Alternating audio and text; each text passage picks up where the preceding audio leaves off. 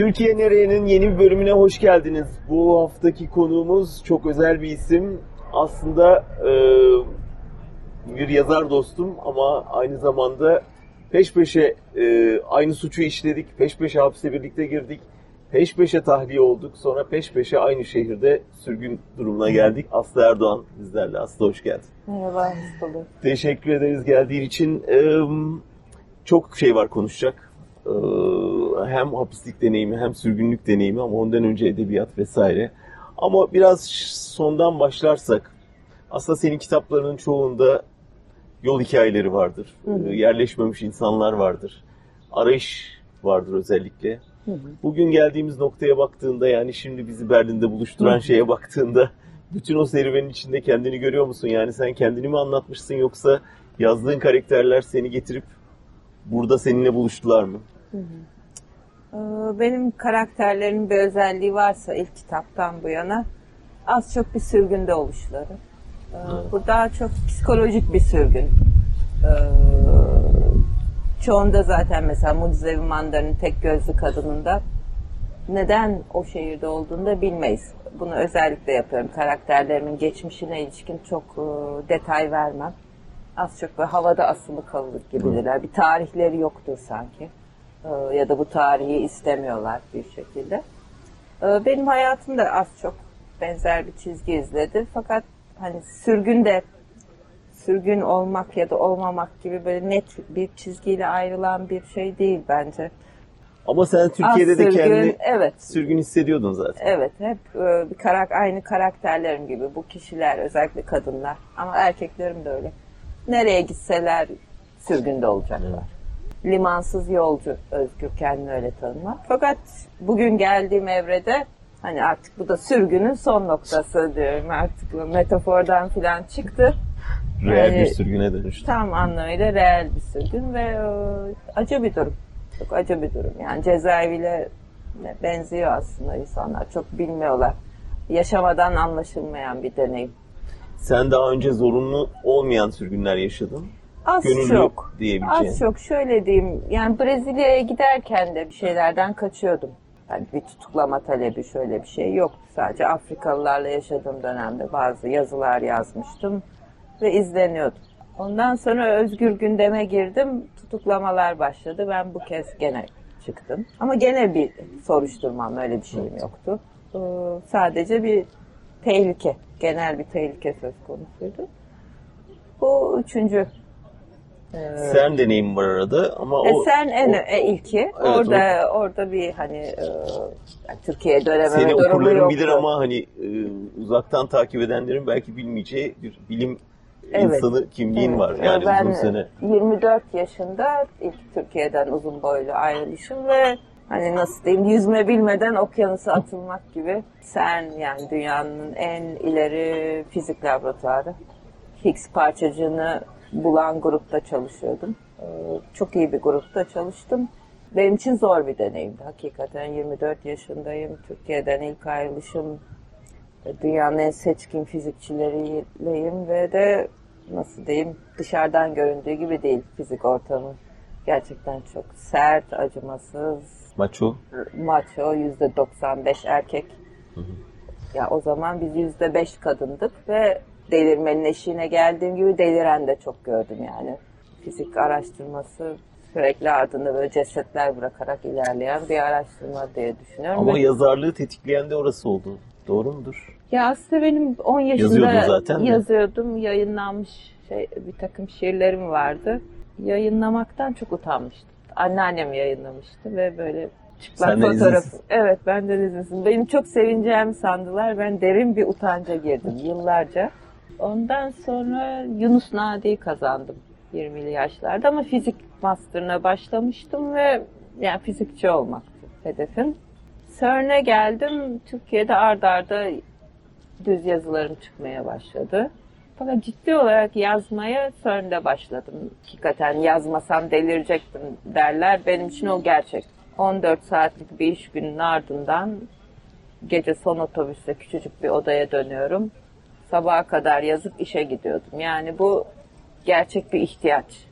demektir hakikaten. Nobel ödülü vereceğiz deseler kimse yazmaz 14 saatin üstüne. Ben hakikaten yazmasam delireceğim bir noktadaydım. Yani onun için çok gerçek bir e, ihtiyaçtan doğdu yazmak. O nasıl oldu? Yani o edebiyatçı kimlik bir yerde insan hakları mücadelesiyle birleşti ve bir e, siyasi mücadele dönüştü.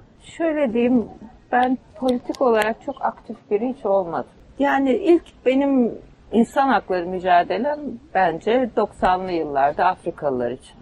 Mektuplar yazmamdı o Afrikalıların kampa kapatılışını anlatmaya çalışmamdı. Ki o zaman bu kadar da yoktu. Çok sınırlı sayıda Afrikalı vardı. Evet ve tek tanık da bendim. 98'de Radikal'deki köşemle başladım. O Radikal'de başladığım ilk yazıdan beri aslında çok politik bir duruşum vardı ama sadece yazılardı. Ve yazılarım da genelde hani slogandan şundan bundan hep kaçırmışım. Hep hikaye formundaydı. Ee, Hep de zaten ilk günden dedim ben size ötekinin hikayesini anlatacağım. Kurbanın hikayesini anlatacağım. Ama kurbanın kim olduğunu bilmek için aslında epeyce politika bilmek gerek. Ya değişik bir üslup oldu gazeteler için. E, Ben edebiyatçı olarak alındım gazeteye zaten. O, o, o sınırlar içinde kalmaya özen gösterdim. Çünkü gazetecilik hakikaten başka yetenekler istiyor. Fakat bir baktım hani gazeteciliğe de başlamışım adım adım. Bayağı dosyalar okuyorum, araştırmalar yapıyorum. Sevdim de bu işi. Ama çok sürmedi işte iki yıl sonra kovuldum. Siyasi Yani- nedenlerle. Evet, e, tepeden de gelen emirle kovuldum işte bu tehditleri üzerine yazdığım yazılardan. Bayağı ölüm tehdidi aldım. Daha o zamanlardan baş, o zamanlar daha serttiler bir yanıyla ama en azından hapse atmıyorlardı kolay kolay. Yani uyduruk uyduruk davalar yoktu. 90'larda bile yoktu. En fazla bir iki tehdit alıyordun. Bir gözaltı, bir silah dayanıyordu kafana mabana ama daha mertçe bir şey vardı yani. Öyle şeyi de iyi biliyordum. Kendime bir iyilik yaptım radikalde çalışırken basın yasasını aldım okudum. Hı hı. Anlamadım. Bir daha okudum, bir daha okudum. Özümsedim yani onu. Hani hangi yazıdan ne kadar başıma ne kadar iş açabilir onu biliyordum ve bir de hikaye tarzı metaforik yazınca o kadar da kolay dava açamıyorlar ve dediğim gibi daha merttiler o zaman. Vardı ama davalar. Değil mi? Yoktu, Yargılan- yok. ha, Hiç yargılanmadın bir mı? kere bile yargılanmadım. Yok. Sen Özgür Gündem'e kadar hiç yargılanmadın. Hiç. Özgür gündemde de yargılanmadım. Öyle mi? Ha. Ama dediğim gibi bir basın yasasını çok iyi bilirim.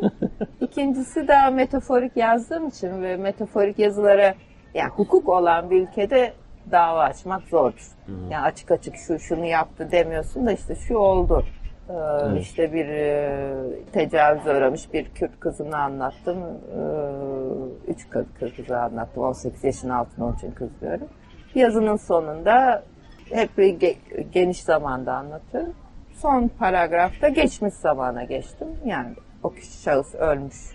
Otopsi raporuna göre süngüyle tecavüze uğramış. Ve zeka özürlüydü. Zeka engelliydi. 15 yaşındaydı diye bitirdim. Bu yazı balyoz gibi indi. Başka bir şey söylememe gerek yok. ama o yazıya dava açamazdı. Otopsi raporu süngüyü kimin tuttuğuna dair tek bir satır yazmamışım bilmiyorum da. O yazıdan sonra işte ilk kez ölüm ağır ölüm olmuş. tehditleri aldım. Ben de Kürt meselesine ta buradan girdim. Yani benim derdim Kürt meselesine de yazayım falan değildi. Ha, hikayeler çok acıklıydı. Elimde 6 dosya vardı. Hepsi 18'in altında e, tecavüz uğramış e, kızlar. Peki sorunlar nerede başladı? Daha doğrusu yargılamalar nerede başladı? Nasıl başladı? Yani radikalde başladı. O yazıyla tehditler başladı. Tehdit Ee, giderek ağırlaştı. Yani işkence meselesine girdim mi direkt polisle muhatap oluyordum. Ama çok da başıma iş açmadılar açıkçası. Yani hakikaten birkaç yazıdan içeri atabilirlerdi atmadılar. Hiçbir Perihan'a da dokunmadı. Yani radikale dokunmadılar çok o dönem. Belki de bir şekilde biz hani bir tür subap görevimi görüyorduk. Yani bir, bir Bak şekilde. demokrasi var vitrini. Herhalde. Ya belki de o dönem bir hakikaten bir açılma vardı. Yani 90'ların ikinci yarısı ve 2000'lerin ilk yarısında hakikaten Türkiye biraz konuşmaya başladı. Hı. Yani Özgür Gündem'deki son dönem yazılarım o döneme göre o kadar yumuşak ki. Gerçekten ben de şaşırdım. Yani ben bence en kötü yazılarım, en bilinen yazılarım oldu. 20 e, yok hatta teker teker bakarsan 40 dile çevrildi yani oradan buradan. Ve de başıma yani korkunç iş açtı. Nereden başladı yani iş açmaya? Yazdığın bir yazıdan mı yoksa genel olarak? Yok şöyle diyeyim 2000 ben 2010'da gene radikale girdim. Gene kovuldum. Ama bu kez politik değildi herhalde çünkü e, yönetim değişti. İşte Aslında o da politik. Elbette ki e, Eyüp Can'ın gelişi de politik bir adımdı. Biz daha böyle sol ekip e, kovulduk. Bir kişi kaldı bizden. Ki sen diyemiyorsun işte muhalifleri attılar. Aa, ama bak o var. Gene atılınca ekonomik olarak da çok kötü bir dönemimdi. 2010. Ee, Edebiyat camiasından da epeyce dışlanmıştım son 5-6 yıldır. Yani işsiz iş bulmam gerekiyordu. Bir Özgür Gündem. Yazar mısın dedi. Yazarım dedi. Yani yazmak istiyordum. Ekonomik bir getirisi yoktu elbette ama oraya girmemle bu bugünlerde Fethullahçılara atfedilen tutuklamalar başladı. Bütün gazete alınmaya başladı. Ben yurt dışına çıktım. Köşe yazarlığını az çok bıraktım. Ee, Yani sağlık sorunlarım başladı zaten aynı dönem. Ben hapse girdiğimde aslında köşe yazarı bile değildim. Ayda yılda bir, bir yazı yazıyordum. Yani gazeteyle ilişkim de çok iyi değildi. Böyle hani beni tasfiye etmek istiyorlardı. Biraz yumuşak kaldı tabii yazılarım Özgür Gündem'e kıyasla. bir gözaltı beklemiyordun ama. Şöyle diyeyim, yani benim sezgilerim çok güçlüdür. Özellikle kötü şeyleri hep sezerim. Yani 3-4 yıldır tutuklanacağımı seziyordum. Ama mantıksal olarak baktığında bir neden göremiyorsun. Fakat şeyi sezdim, e, Cizre yazılarına kızdıklarını, izlendiğimi sezdim. E bir de ne de olsa bir deneyim de var. E, Rio de Janeiro'da yaşamışım yani. Beş tane gözüm var. Ee, Salı günü polis baskını oldu. Cuma günü e, anneme dedim ben de ilk birkaç güne tutuklanacağım. İzleniyorum. Ve fiziksel takip başladı. Birkaç gün içinde her şey olabilir. Yani onu anladım. Fiziksel olarak izlendiğimi çok yakından ve kalabalık bir ekiple izlendiğimi Cuma günü gördüm. Ama gene de insan bir türlü inanmak ister. Evet. Yani neden ben? Peki gibi neden sen? Sonra onu anladın mı? Yani iki olasılık var. Birinci neden Cizre yazıları? Cizre yazılarım hem sertti hem de çok iyi yazılardı. O abluka dönemi her yazanı çok ağır cezalandırdılar evet. aslında. Ve çok e, edebi bir teknik kullandığım için çok etkili yazılar. Ve başka dillere çevrilmişlerdi. O da ekstra Evet, sorun o, oldu. o sanırım yurt dışından bir tepki geldi. Ee, yazılar da yani çarpıcı, vurucu yazılar. Bir o olabilir. Bir de tutuklanmamdan tam bir yıl önce verdiğim bir röportaj var. Gene o bölgeden. Hemen ertesi gün e, reis televizyona çıktı. Yazar da olsanız terörist muamelesi göreceksiniz dedi. Ben gene dedim ya bu benim. ya paralayak mısın niye sen olacaksın? Ya başka bir yazar yok ortada. Bir de insan sezer. Benden bahsettiğini çok net anladım. Ve tam yıl dönümüne denk geldi. Yani e, hiç unutmuyor adam. böyle Çok iyi bir koca herhalde. Hiç evlilik yıl dönümü gibi. Yani ilişkimizin tarihçesini hatırlıyor, biliyor, beni biliyor, tanıyor. Ee, Kişisel de bir, seninki kadar olmasa bile bir, bir Husumet- şeye Bir kızmış. husumet var. Yani hakikaten insan benim gibi birden niye kızar? Ben de anlayabilmiş değilim ama. Kendi halinde gariban bir edebiyat. Çok da öyle bir- büyük bir ses de getirmiş falan değildi. Ne yazılar ne röp ha, röportaj evet Arap dünyasında ses getirmişti doğru öyle bir şey oldu. Bir şanssızlığım oldu. Bir maddi manevi hazırlığın var mıydı? Yani içeri girince Yok. yani, bütün bu hazır şeye rağmen biliyordun bir yerde bekliyordun ama hani Yok, hazırlıksız yok. yakalanmış sayılır mısın? Ya bence herkes hep hazırlıksız yakalanır. Yani cezaevine hazırlanmanın yolu yok. Ben biraz hazırlamıştım kendimi. Çok yani Evet. psikolojik olarak o, o hazırlığın da önemli olduğunu düşünüyorum şu an. Yani ben sanırım yapamamıştım. Beni da- daha çok şey korkutuyordu.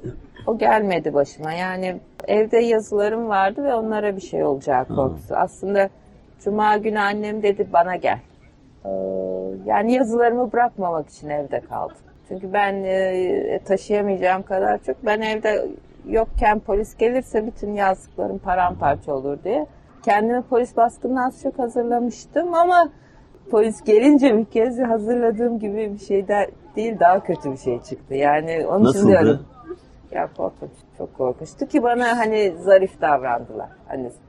Sonradan bakıyorum başka baskınlara öyle neler yapıyorlar. Öyle yerlere atma, üstüme çıkma falan olmadı ama gene de tabii Sert ve küstah mıydı? Çok küstah değillerdi de içeri girdikleri an böyle psikolojik bir terör estirmek amacıyla yapıldığı için yani kapıyı açmamla otomatik silahı göğsüme. Ve böyle maskeli, çelik yelekli, simsiyah 20 küsur adam bir dakikadan az bir zamanda böyle çok komik de bir hamleleri var. Zıplayarak eve dalıyorlar. Evinde apartmanın kapısı, dairesinin kapısı küçük. Zor sığıyorlar o teçhizatla. Yani bunlar savaş teçhizatı. Böyle koca koca yaz günü siyah maskeler falan ter içindeler. Bütün ev aranıyor bilmem bir dakikada komu- temizdir komutanım raporları yayıp. Ondan sonra terörle mücadele geldi. Bir 20 kişi de onlar. Yani bir 40 tane adamın evine gelmesini yarattığı bir his bir kere. Yani ben de şortla filanım böyle utanıyorum bacaklarıma. Kaçta de- bu gece yarısı falan? Yok öğlen 3. Öyle. Öğlen 3. Ya o ilk etki korkunçtu hakikaten. Böyle titrediğimi gördüm. Eller yukarı falan diye.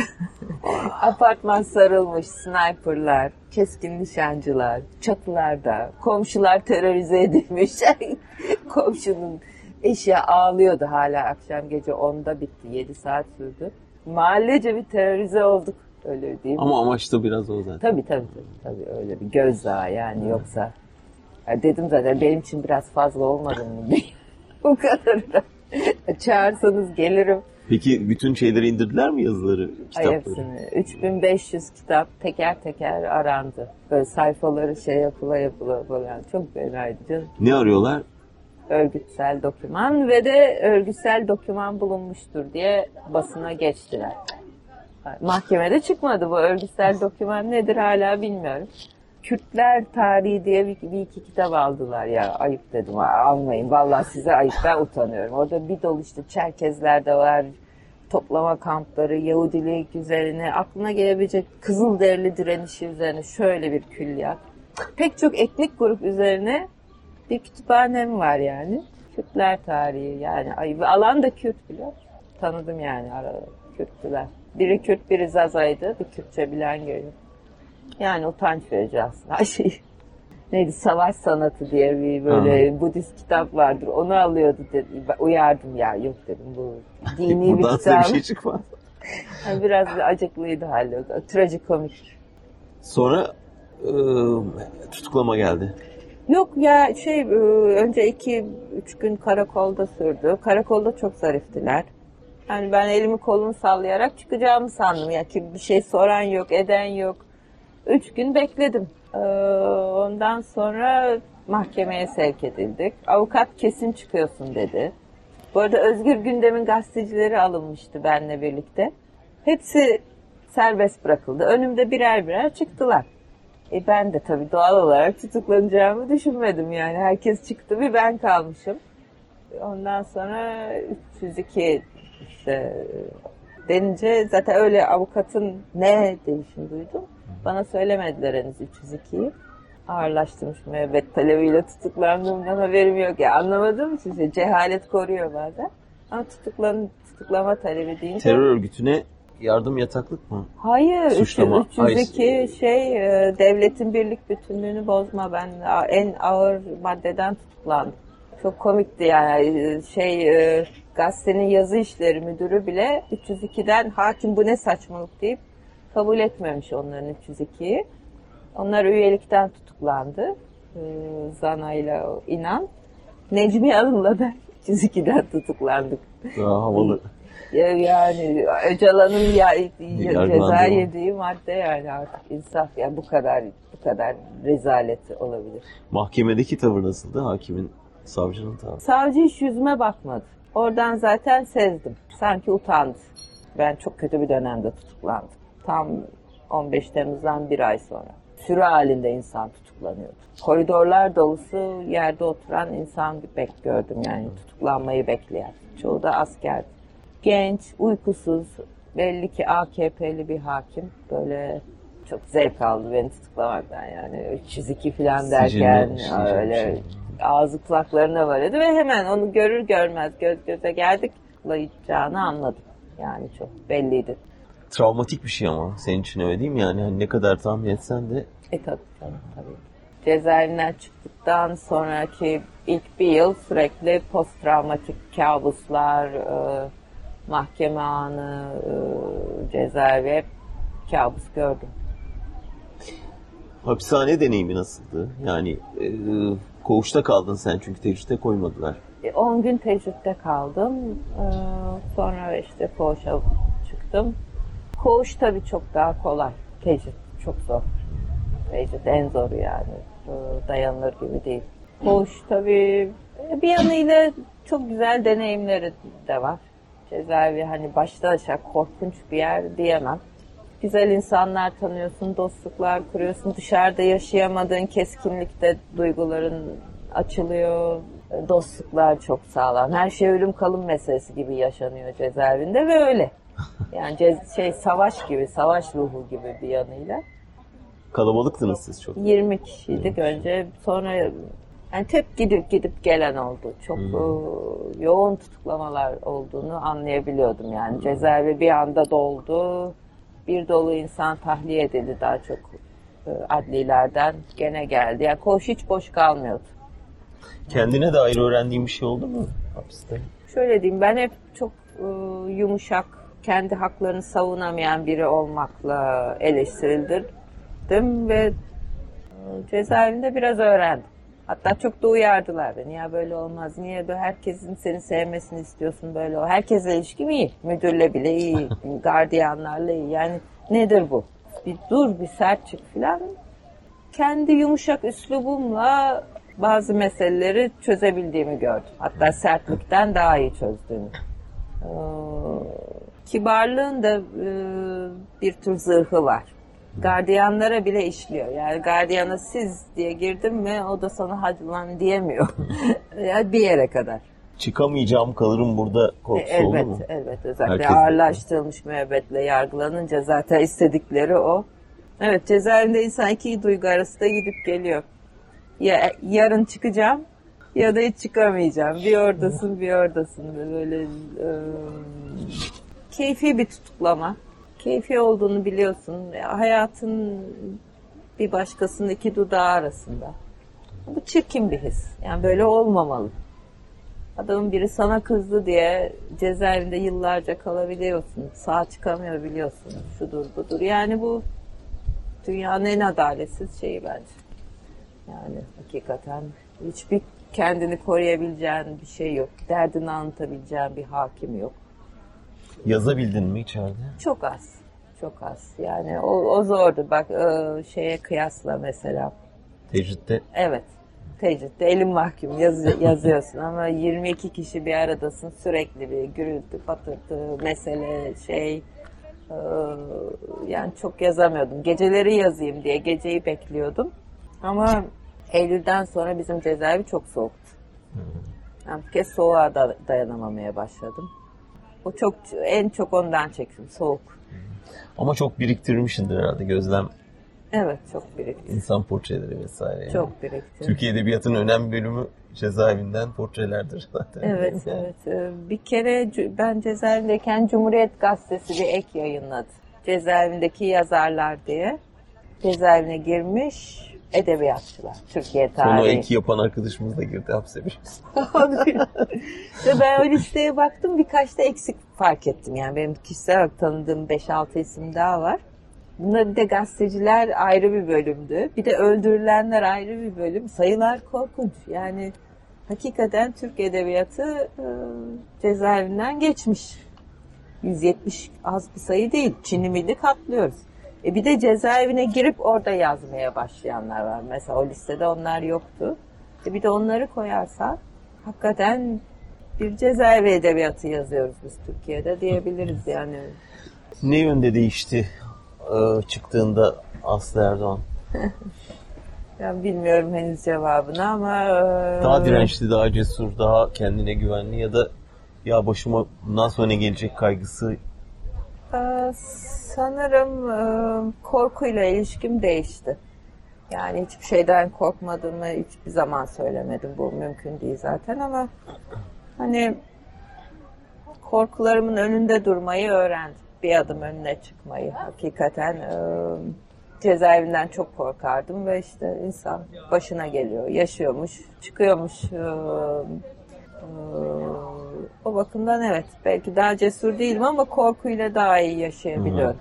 Yani cezaevinden önce de vardı sonra da belki o şu an tabii yazmıyorum yazamıyorum ama o cezaevinden değil daha çok sürgün beni e, susturdu diyebilirim. Sürgüne gelmeden tabii cezaevinde konulmanın yazarlar için ilginç bir şeyi var. Bir tür hoparlöre dönüşüyor cezaevi. Yani daha görünür oluyorsun. Daha Evet. çok sesine kulak Evet. veriliyor. Evet. Sen de birçok ödül aldın değil mi? Evet. Hapishanede sürecinde ve ondan sonra da dünya daha çok kulak kabartmaya başladı. Evet. Ee, Bunu hissetmişsindir herhalde. Evet. e, sanırım bunu kimse beklemiyordu ama. Ben şaşırdım. Değil mi? Devlet de şaşırdı. E, bir de Türkiye'de hakikaten dışlanma sürecim 2000'lerde başladığı için yani benim o zamana dek 9 dile çevirmiştim ve 6 ödülüm vardı mesela ama Türkiye'de kimse bunu duyurmamıştı.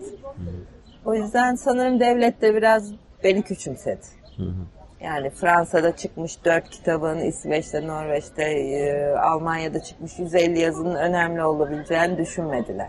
Ama var bir önemi. Edebiyat dünyasının hala bir ağırlığı var. Oradan bir hesap hatası yaptılar. İkincisi belki de kimse beklemiyordu. Yani çünkü Ahmet Altan da mesela öyle etkili olmadı.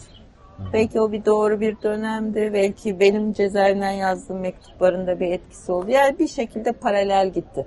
Sen de mi beklemiyordun? Beklemiyordum da bilmiyordum da. Ben çıktığımda şaşırdım.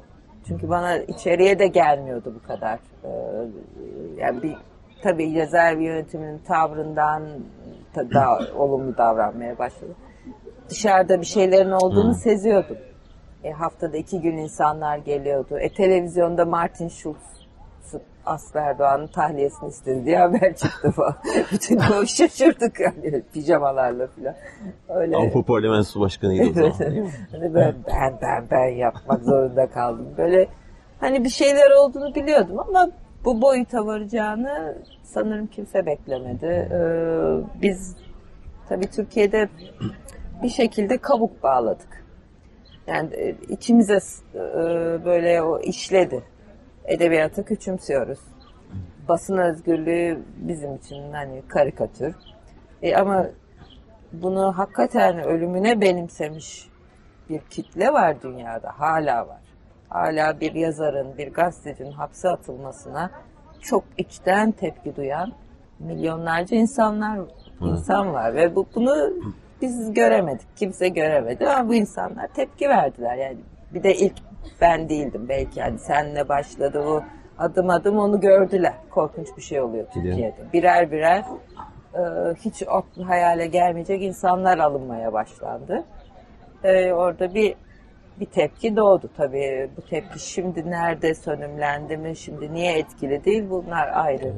ayrı Peki şunu tartışılır. hissettin mi yani dünyanın tepkisi Türkiye'den çıkan sesten çok daha baskın. Seni edebiyat camiası nasıl? Türkiye'deki edebiyat camiası sence yeterince hassasiyet gösterdi mi? Ya Hayal o- kırıklıkların oldu mu? Orada da şanslıydım. Onu da beklemiyordum. Çünkü beni bu kadar dışlamış bir camia birden sahipleniverdi.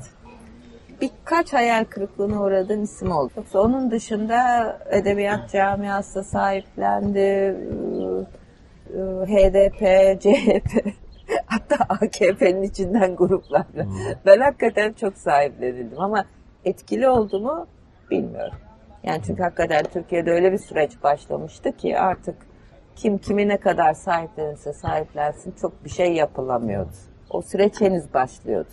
Şimdi bence o kapı tamamen Noktaya kapandı. geldi. Şimdi artık kimseyi dinlemiyorlar ki. Yani hiçbir tepkiye e, aldırdıklarını sanmıyorum açıkçası maalesef. Peki çıktıktan sonra yurt dışına çıkma kararı o arada bir dönem var değil mi?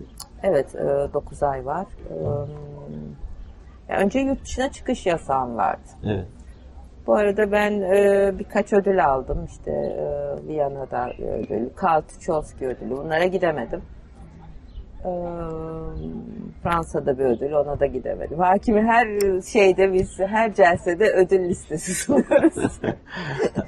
Aldırdın yok. falan. En sonunda Erich Maria Remarque dedim. O bu etkili oldu. Vaktimi gelmişti. Ben dedim Erich Maria Remarque törenine gitmek istiyorum. Aa, yurt dışı yasağı kalktı. Ama bundan sonraki iki ay e, polisle boğuşma başladı.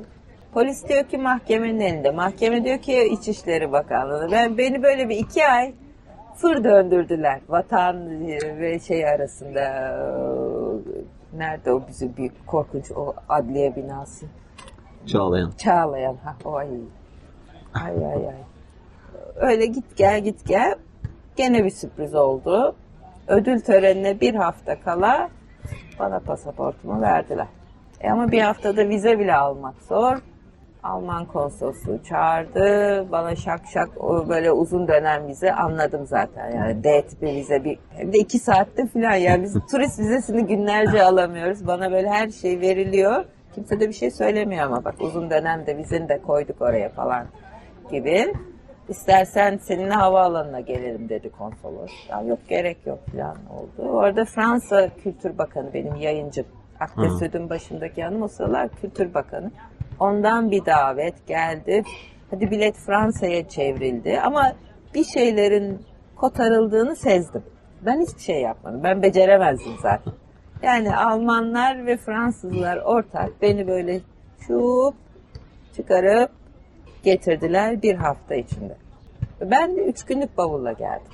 Hakikaten evde camlar açık, falan yani tam işte bir saflığım var. O cezaevi bile yetmedi. Yani bu hakikaten biraz akıllan değil mi? Geldim. Dediler ki ya istersen kal. Ya yok teşekkür ederim ben döneceğim filan hala bu hallerdeyim. Kavga dövüş döneceğim diye tuttum. Çünkü yazılarım orada. Yazılarım İstanbul'da. Yani bir gideyim yazılarımı alıp gelirim. Sonra işin vahametini aslında bir yıl sonra anladım. Yani dediler ki bana sen o gün dönseydin bir daha çıkamayacaktın. Yani biz seni buraya ne pazarlıklarla getirdik. Otur oturduğun yerde. Öyle mi bir pazarlık varmış arkada? Bana çıtlatılan bu ama hiçbir zaman öğrenemediğim gibi öğrenmemin yolu da yok. Ama anladığım kadarıyla hükümetler ya da diplomatlar düzeyinde evet. Ama niye bilmiyorum. Peki ağır geldi mi burada kalma kararı vermek?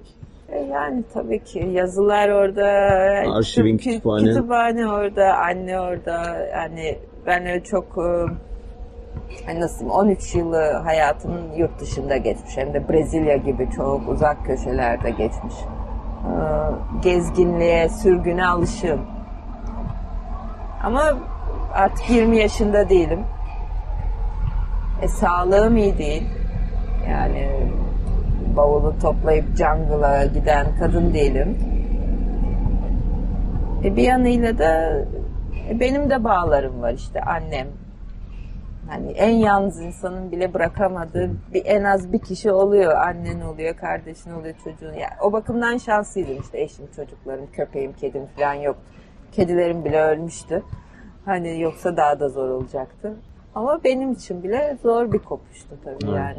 Yani kitaplar ve anne yetti. Evim hala hala özlüyorum yani. yani çok güzel bir ev miydi? Yok değildi hiçbir özelliği yoktu ama benim evimdi. Peki nasıl alışabildin mi? Almanya çünkü farklı mı diğerlerinden? Diğer sürgün demeyeyim onlara da diğer kaldığın Ya, ülkelerden. e, bazı bakımlardan daha kolay. Burada her problemin bir çözümü var gibi. Hı. Daha pratik, e, konuşarak anla halledebiliyorsun meseleleri falan. E, ama bir yanıyla da nasıl diyeyim ben trajik geçmişi olan biriyim ve trajediyi hakikaten severim. Burada o yok, drama yok. Yani her şey çok çok çok çok çok ve böyle çok yani insan içi yavaş yavaş buz tutuyor sanki. Ee, e, bir başka yönü de tabii sürgünün bir yazar için en zor yönü dilimden sürgün. Bunu ilk 6 ay, ilk bir yıl hissetmiyor insan. Ama şimdi bakıyorum ki ben Türkçeyi güzel kullanan bir yazardım. Bu yönüm çok övülürdü. Başka hiçbir şeyimi sevmeyenler bile bunu takdir eder. Türkçeyi en iyi kullanan iki yazardan biri demişti. Vakti zamanında Fethi Naci yani. Kim, hiç, hiç kimseyi beğenmeyen adam. Ee, o Türkçem kalmadı. Şimdi bazen e, İngilizceyi daha rahat konuşuyorum. Mesela bu çok vahim. Hakikaten o dildeki ustalığımı yitirdim. Yitiriyorum ya da. E, Türkçe ile ilişkim de bozuldu. Yazıyorsun ama. Ya işte çat pat yazıyorum evet. Yani sürgün ya bir hapishane edebiyatı varsa bir de sürgün edebiyatı var Türkiye'de ciddi iyi alınması gereken. Doğru. Burada Doğru. e, bazılarına kamçı oluyor yani sürgün neredeyse. Ama senin neden daha zorla zora soktu yazmanı? Yani benim geçmişteki kitaplarıma baktığımda hep bir kopuşla doğmuşlar. Ya gitmişim ya dönmüşüm ya birini kaybetmişim. Ee, o bende bir tıpayı açıyor. Bu kez niye açamadı? Bunu ben de sorguluyorum. Yani e, belki çok ağır. E, belki daha vakti gelmedi. E, yani ben o sanırım o kadar kolay geçemedim bu deneyimden. E, bir de sağlığımı kaybettim tabii. Onun büyük etkisi oldu. Burada mı oldu hapishanede mi başladı? Sağlıkla ilgili sorun. Ya ben aslında hayatım boyunca hep ufak tefek e, orta boyutta sorunlar yaşardım. Kanamalarım olurdu, şudur. Özellikle yurt dışında oluyordu bu tür sorunlar daha çok. Hep de psikolojik mi diye düşünüyordum.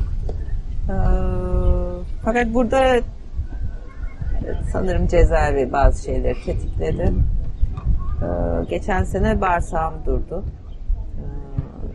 Bağırsak tıkanmasından hastaneye kaldırıldım. Hastaneden çıktıktan 4 hafta sonra bağırsak tamamen felç oldu. Yani bir bölümü. Ki bu çok ender bir hastalık. Bağırsağın tamamen felç olması hakikaten çok ender görülen bir durum. E acaba cezaevi travmasıdır, şu mudur, bu mudur derken e, çok yakında bir, bir teşhis kondu. Benim büyük olasılıkla doğuştan çok ama çok ender bir milyonda onun altında görülen bir otoimmün hastalığım varmış. Hmm, Yani bağırsağı o felç ettiği gibi başka organları da felç ediyor. Yani ben çok hastayım şimdi. Ve bunu teşhis konulamamış Türkiye'de öyle mi? Konulamadı ama o kadar ender bir hastalık yani konulamaması hakikaten e, yani milyonda onun altında rare diseases diye sınıflandırılan e, bir tür skleroz. Ve bağışıklık sistemini mi çökertiyor? Tam tersi bağışıklık sistemi çok aşırı çalıştığı için e, az çok aslında koronadan ölüme çok benzeyen bir ölümü var, ölüm süreci var. E, bağışıklık sistemi damarları yiyor. Vücuttaki bütün damarları e, fakat çoğu durumda yani sistemik skleroz 100 binde 5 görülüyor ender bir hastalık. Çoğu durumda hasar mafsallarda, çenede ve deride oluyor. Fakat bu 100 binde 5'in bir yüzde ikisi ya da üçü var ki bunlar en şanssızlar. Maalesef ben onlardanım. Hasar gören damarlar iç organları Tahrip edin. tahrip ediyor. Özellikle zar dokusu. Yani bağırsak, kalp, akciğer, beyin. Zar dokusu olan yerler.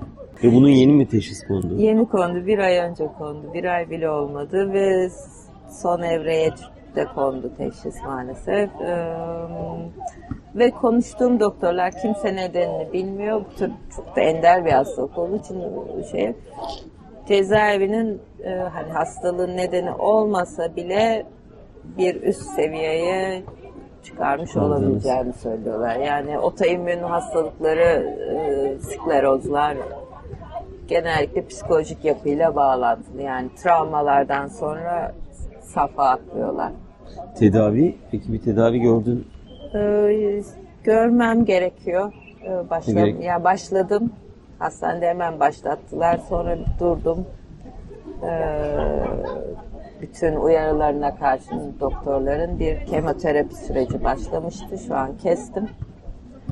Ee, çünkü kemoterapinin sonucu olarak e, bağışıklık sistemim çökecek. Ve ben de bunu şu pandeminin ortasında göze alamadım.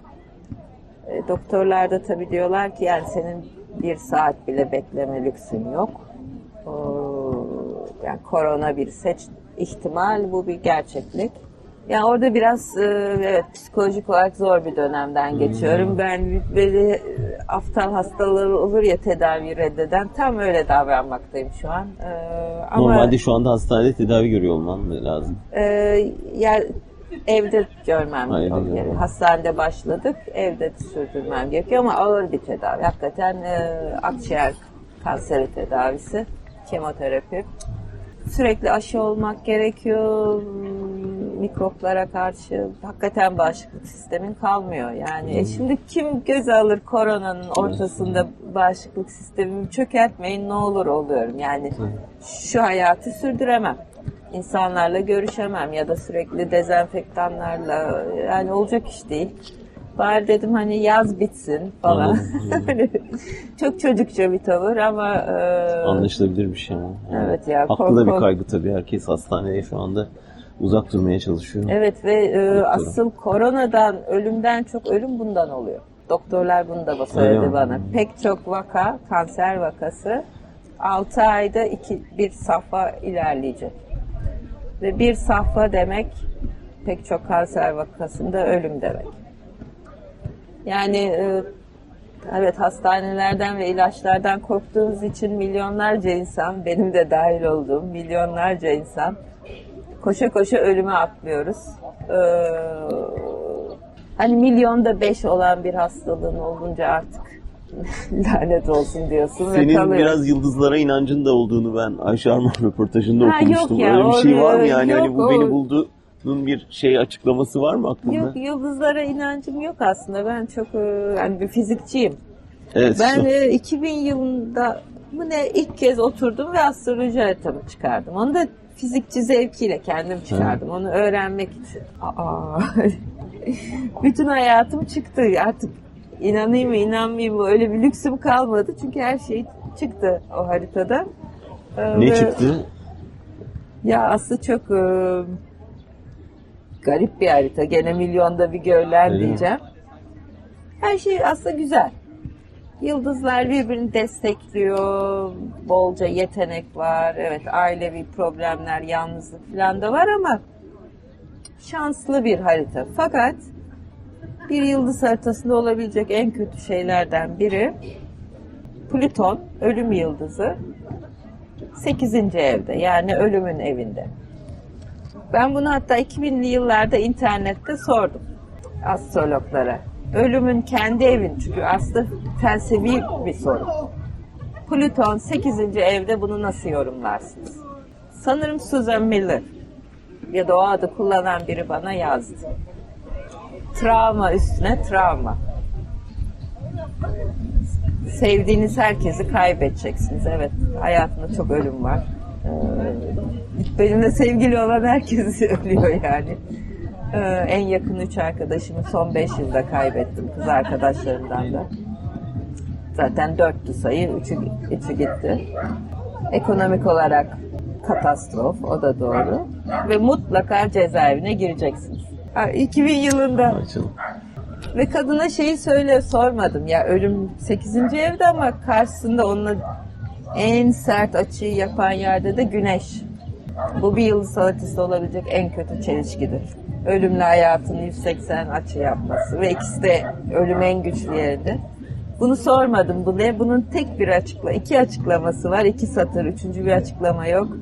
İntihar, delilik ve Friedrich Nietzsche. Nietzsche'nin haritası mı öyleymiş? 180. Onun için yani bir yerde kaderimiz mi dememiz nedir? Ya intihar ya delilik. Üçüncü bir seçenek yani sormana gerek yok yani. Yok yani bu, bu, bu sertlikte bir şey varsa çelişki o kişi iflah olmuyor. Ama yaratıcı oluyor. Öyle değil mi? Sen de Vallahi bileyim, öyle bir bir- etkisi oldu mu yani son dönemde bu şeyin bütün bu yaşadıklarının üst üste gelen bu travmaların yaratıcılığını köreltti mi yoksa coşturdu mu? Bu zamana kadar ben hani dediğim gibi trajediden, kopuşlardan, yitirmekten beslenen biriydim. Yani benim edebiyatım budur. Ben yarayı anlatırım. Ve de e, benim edebiyatımı güçlü kılan da her okur bu yaranın içine çekilir. Onun için ben de bu bilinmezliğin içindeyim. Belki bu kez yapamayacağım. Belki hakikaten bu yara beni aştı. Belki aşamadım. Belki de tersine en iyisi sırada. Belki de. Belki de yani hakikaten bu yarayı da dökebilirsem cümlelere boş cümle çı- çıkmayacak orada. Çıkmayacak. Ama işte bunu da e, nasıl diyeyim hani kolaya kaçmak istemiyorum. Yani kolayca birkaç şey yazabilirim. Ama e, sanki gerçek acıyı, gerçek deneyimi henüz aktarabilecek gücü bulamadım. Ama bunu yapan yazar da çok az. Onu da e, farkındayım. Yani özellikle toplama kampları edebiyatını ben çok okudum. Hı hı. Ee, ne kalemler toplama kampı gibi bir konuya gelince tökezlemişler. Ee, ve epeyce sayıda benim çok sevdiğim kitapları yazanlar da intihar etmiş. Yani Primo Levi, Tadeusz Borowski, e, Robert Anten hakikaten yazmışlar ama toplama kampı artı onu yazmak o kişiyi paramparça etmiş. Onu da görebilir. Ölümüne yazılmış o kitaplar. Belki de başka yolu yok. Belki de hakikaten ama tabii cezaevi toplama kampı değil. Bunu da şey yapmamız yani biz e, orada en kötünün kötüsünü görmedik yani. Daha, daha da neler olabilirdi. Ama be- benim için ağır bir deneyimdi öyle diyeyim. Senle sık sık panellere katıldık. Ee, genelde e, ben biraz daha iyimser ve olumlu konuşmaya evet, çalışırdım çok, biliyorsun. Çok zıttız evet. Sen genelde çok daha karamsar bir tablo çizerdin. Fakat yani şu yaşadığımız son birkaç yıl e, senin doğru teşhisleri koyduğunu gösteriyor aslında. Belki benimki de gerçekçilikten ziyade daha çok umutlara evet yaslanma iste, ihtiyacı. iste, yani. istediğin, evet. Ee, ama gidişatı nasıl görüyorsun? Yani bugünden baktığında neresinde hem kendin için hem ülken için ne ne görüyorsun ve ne em görüyorsun? Ya elbette umutlu olmak istiyoruz ve umuda da çok ihtiyacımız var. Ama hani rasyonel bakınca Türkiye'de yakın gelecekte çok büyük değişimler, çok olumlu dönüşümler olacağına dair bir işaret maalesef yok. Yani böyle bir dönüşümü gerçekleştirecek güçleri de göremiyorum. En kötüsü buydu belki daha kötü olmaz artık tam fazla bir umudum yok yani belki e, hani tabii her şey her zaman kapkara değil.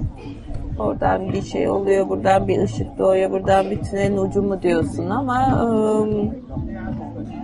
hani toplu halde baktığında da çok böyle parıltılı bir dönüşüm en azından şöyle diyeyim bir dönüşüm olursa da bu acısız ve kansız ve bedelsiz olmayacak gibi duruyor. Yani ekonomik kriz olabilir, insanlar sokağa dökülebilir. Belki böyle bir dönüşüm olur ama bu da Bir başka yıkım getiriyor. bir başka yıkım. Yani belki bir yıkımla çıkacak Türkiye bundan, bu süreçten. Adalet Hanım'ın bir sözü çok dokundu bana. Yani keşke bu kadar uzun yaşamasaydın da bütün bunları Aa. görmeseydim. Çok üzüldüm bunu duydum ama ben duymamıştım. Adalet Hanım'ı çok severdim.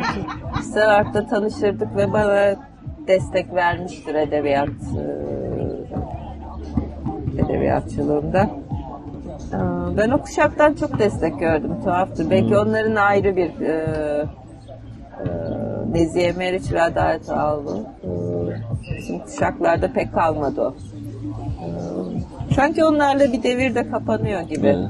Bir de şuna katılır mısın bilmiyorum. Yani onlar kendi devirlerini çok iyi anlattılar ve bize Evet. devrettiler. Biz sanki bu dönemin şeyini henüz okumadık. Romanını gibi geliyor ama doğru mudur bilmiyorum. Katılır mısın? Yani 80'den sonra Türkiye çok değişti. Sanki ayrı bir ülke oldu. Edebiyatımız da değişti belki. Böyle bir iç deniz gibiydi. Pek çok yöre akmaya başladı. Bilemiyorum. Evet belki de anlatan çıkmadı hakikaten. Yani 90'ları da kim anlattı desen. O, o da gene o kuşağa bakıyoruz. Evet.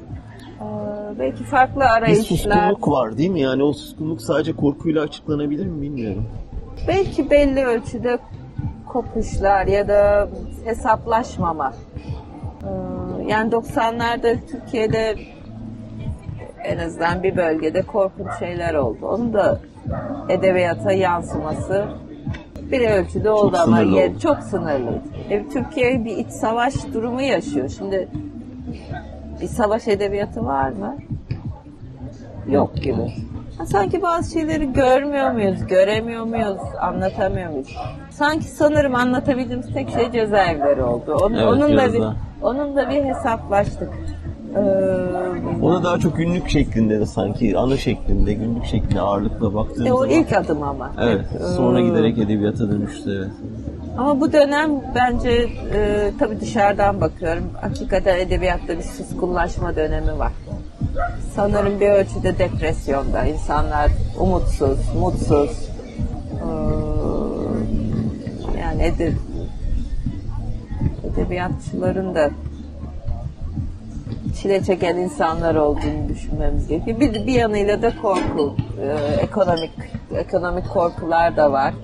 Ama şu kucağında tuttuğun şey bütün onlara değecek gibi yani bir gösterebilir misin ya bu çok Hangisi? şey bir şey şu yani Catherine Deneuve Aslı Erdoğan'ın e, yazılarını seslendiriyor. Evet, Yani bütün bu acılara, bütün bu yaralara, bütün o yoksulluğa rağmen ya gelinen nokta çok acayip bir yer değil mi yani? Çok sen bunu dinlediğin zaman ne hissettin?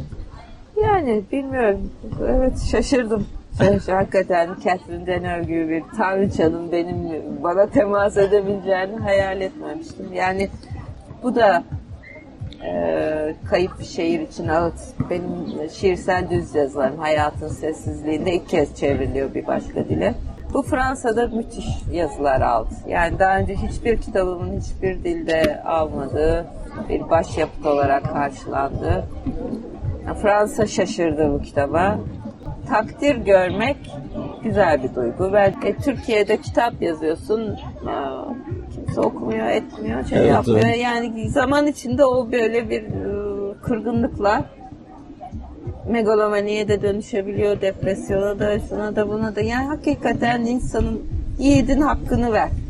Öldür ama hakkını ver. Bu Türkiye'de maalesef olmuyor. Özellikle bir kadın yazarsa. Burada da şu duygu yok mu yani Türkiye'de biraz öyle bir kayıtsızlık var ama burada da sen müthiş bir kanama, iç kanama yaşıyorsun fakat işte şu anda parkta insanlar eğleniyor, gündelik hayat normal modern bir ülkede bütün bu acıları çekiyor olmak böyle bir şey yok mu? Bunda da bir müthiş bir tezat yok mu? Ya o seni etkilemiyor mu hani bütün Yani, ya, eee, dünyanın bir yerinde çok feci şeyler oluyor ama farkında değilsiniz diye bağırmak gelmiyor mu içinden? gündelik hayatın içinde o duygu evet ya bu ne anlatabilirim bu insanlara gibi bakıyorum. Bazen de diyorum acaba kıskanıyor muyum? Dönüş umudu var mı? Yok ben onu kesin kaybettim artık eee, yani Aha, benim eee, dört ay önce davam sonuçlandı. Ha evet ondan bahsedelim. Beraat ettim. Ya acaba dönebilir miyim falan gibi tabii ister istemez hani böyle bile bir işkence ediyorlar galiba. Boş yere umutlandırıp. Ee, ondan sonra bir ay önce bir gece böyle epeydir bakmadığım bir e-maile baktım. Çünkü hastane sürecinde e-maillere bakamıyordum. Aa dava gene başlamış. İstinafa taşınmış falan. Yani yok olacak gibi değil hani hasta hasta gözünün yaşına bakmadan atarlar içeri. E, ya o, o hınçları bitmiyor galiba ya. Yani Son soru yani bir 10 yıl sonra 20 yıl sonra dönüp baktıklarında Türkiye'nin bugününe ne diyecekler? Türkiye için, bizler için ya da ne densin istersin? çok zor bir soru. Ya gerçekten şey doğru mu? Hani Cumhuriyet tarihinin en karanlık dönemi teşhisi mesela abartılı bir şey mi? Yani ben 50 yaşımı geçtim. Ve 71'i gördüm, 80'i gördüm. 90'larda yurt dışındaydım ama köşe yazarlığım sayesinde 90'ları da öğrendim. Birebir yaşamasam bile. Yani bu dönem bana daha korkunç geliyor. Çünkü o dönemlerde, tabii bu tartışılır her zaman. O zamanlar bile bir kestirilebilirlik vardı. Yani 12 Eylül generallerinin neyi yasaklayıp neyi yasaklamadığı, neyin bedelinin ne olduğu belliydi. Ya biraz daha mertti sanki oyun ya da kavga değil. Bunu yaparsan bedeli budur. Ya girdin girdin girmedin. Şimdi kim illegal, ne illegal, kimin kim kime kızdı, Kim terörist? kim terörist hiç hiçbir şey belli değil. Yani 12 Eylül döneminde yargılananlar hakikaten silahlı mücadeleye katılmışlar. Hani hak ettiler anlamında demiyorum onlara yapılanları. Ama bir işin bedelini göze alıp bir mücadeleye girdim. E ben PKK'yı kurmadım. PKK kurucusu gibi yargılandım. Ben kurmadım yani. Kursam kurdum derdim o kadar bir mertliğim olurdu ama ben kurmadım. Ben silahlı mücadeleye inanan biri değilim. Benim o kuşaktanım belki. Ve Ama senin durumunda 6 milyon insan var Türkiye'de öyle değil mi? Yani, biz- terörist biz- statüsünü evet kazanmış. bizi hani hiç anla, silah görsek tanımaz insanlar 60'ında 70'inde hakikaten yani hadi ben Çerkezlik Brezilya falan az çok tanırım ama silah görse tanımayacak insanlar terör örgütü kuruculuğundan falan yargılandı. Yani bu ya o bakımdan çok kötü bir dönem. Yani hukukun bu kadar çöktüğü bir dönem söz gelimi Nazilerle kıyaslayalım. Naziler dünyanın en karanlık dönemi diye sunuldu. İkinci Dünya Savaşı başladığında toplama kamplarında 40 bin kişi vardı. 40 bin. Daha fazla değil. Sonraki o milyonlar savaş döneminde oldu. 40 bin kişi vardı. Türkiye sadece FETÖ davalarından 4 yılda 300 bin kişiyi gözaltına alıp 100 bin kişi tutukladı. Sırf FETÖ'den. Buna PKK'yı koy bir 100 bin daha. Çeşitli bizim 500 gibi davaları koy. Yüz binlerce insan tutukladı. Nazilerin 10 katı. Nazilerin 10 katı. Yani şaka değil mi? Bu sayılar çok büyük sayılar. 40 bin kulağa küçük geliyor. Ama 40 bin Nazi dönemini anlatıyor. 40 bin insanın toplama kampına atılması. Naziler. Biz 400 bin insan tutuklamışız 4 yılda. Yani o, o, o akıl alır gibi değil aslında Türkiye'de olup. Yani günde en az 200 polis operasyonu. Demek ki sürekli Türkiye'de kaç kaç milyon insan mağdur. 200 polis kaç evi basıyor? O evlerde kaç kişi yaşıyor? Günde 200 evin basıldığı bir ülke artık yani şaka kaldıracak gibi değil. Orada hafif bir şeyler olmuyor. Burada çok ağır bir baskı rejimi var ve milyonlarca insanın hayatı karartılıyor. Sistematik biçimde. Nasıl çıkacağız buradan? Ya işte sen demiştin çok gülmüştüm seni izliyordum işte ya tabii Allah uzun ömür versin ama anne falan demiştin de hani işimiz ona mı kaldı bilmiyorum hani Allah tabii uzun ömür versin de yani başka bir hani o, o kadar çok şeye güvendim ki işte HDP ile CHP işbirliği yok olmadı. E, bir gezi ikinci gezi olacak gibi değil. Hani parti içi muhalefet o da o ne bileyim artık. Bilemiyorum yani. yani. Bilmiyorum. Tabii her şey gibi bunun da sonu gelecek. Ya tabii ki faşist bir devletten faşist bir toplum doğdu. Faşist bir toplumdan faşist bir devlet doğdu. Bunlar çok iç içe yani. Maalesef bunu da görelim. Yani Erdoğan bizden biri. Bizim toplumumuz çıkardı o. O noktada da kendimizle de bir hesaplaşmamız da gerekiyor. Yani biz ne kadar faşistiz acaba? Ne kadar böyle bir e, Osmanlı padişahını hep beraber doğurduk, yarattık, besledik. Ve şimdi ibadet eder hale geldi. Aslı çok teşekkürler. Ben Biz teşekkür daha, ederim. e, acil sağlık diliyoruz öncelikle. Çok Sonra teşekkürler. e, o yazmaya başladığın kitabı bekliyoruz heyecanla. Çok teşekkür Her Seni de zaman. pardon, konuşmaya katmak için çok kıl çıkarttı, kemik attım ama usta gazeteci hiçbir şekilde Tuzaklara hiçbir tuzağa düşmedi. Yani ben böyle Tabii konuş konuş konuş konuş. E, Beni çok dinliyorlardır. Seni çok daha az dinliyorlar. Onun için benim niyetim seni konuşturmaktı. Alabildiğimiz kadar. Teşekkürler. Yani Sağ tabii olasın. biraz sağlık sorunları şu ben de en iyi şeyimde değilim açıkçası. Yok gayet bir- iyiydi. Gayet bir- iyi. Gayet iyi bir söyleşiydi. Daha çok yaparız. Evet Türkiye nereye de Aslı Erdoğan'ı ağırladık. Türkiye'nin nereyesine ilişkin biraz kara bulutlar gördük ama gerçekçi bulutlardı bunlar. Daha iyi e, dileklerle, daha iyi programlarda birlikte olacağız. Onunla da birlikte olacağız. Aslı Erdoğan'ı okumayı ihmal etmeyin diye bitirelim. Hoşçakalın.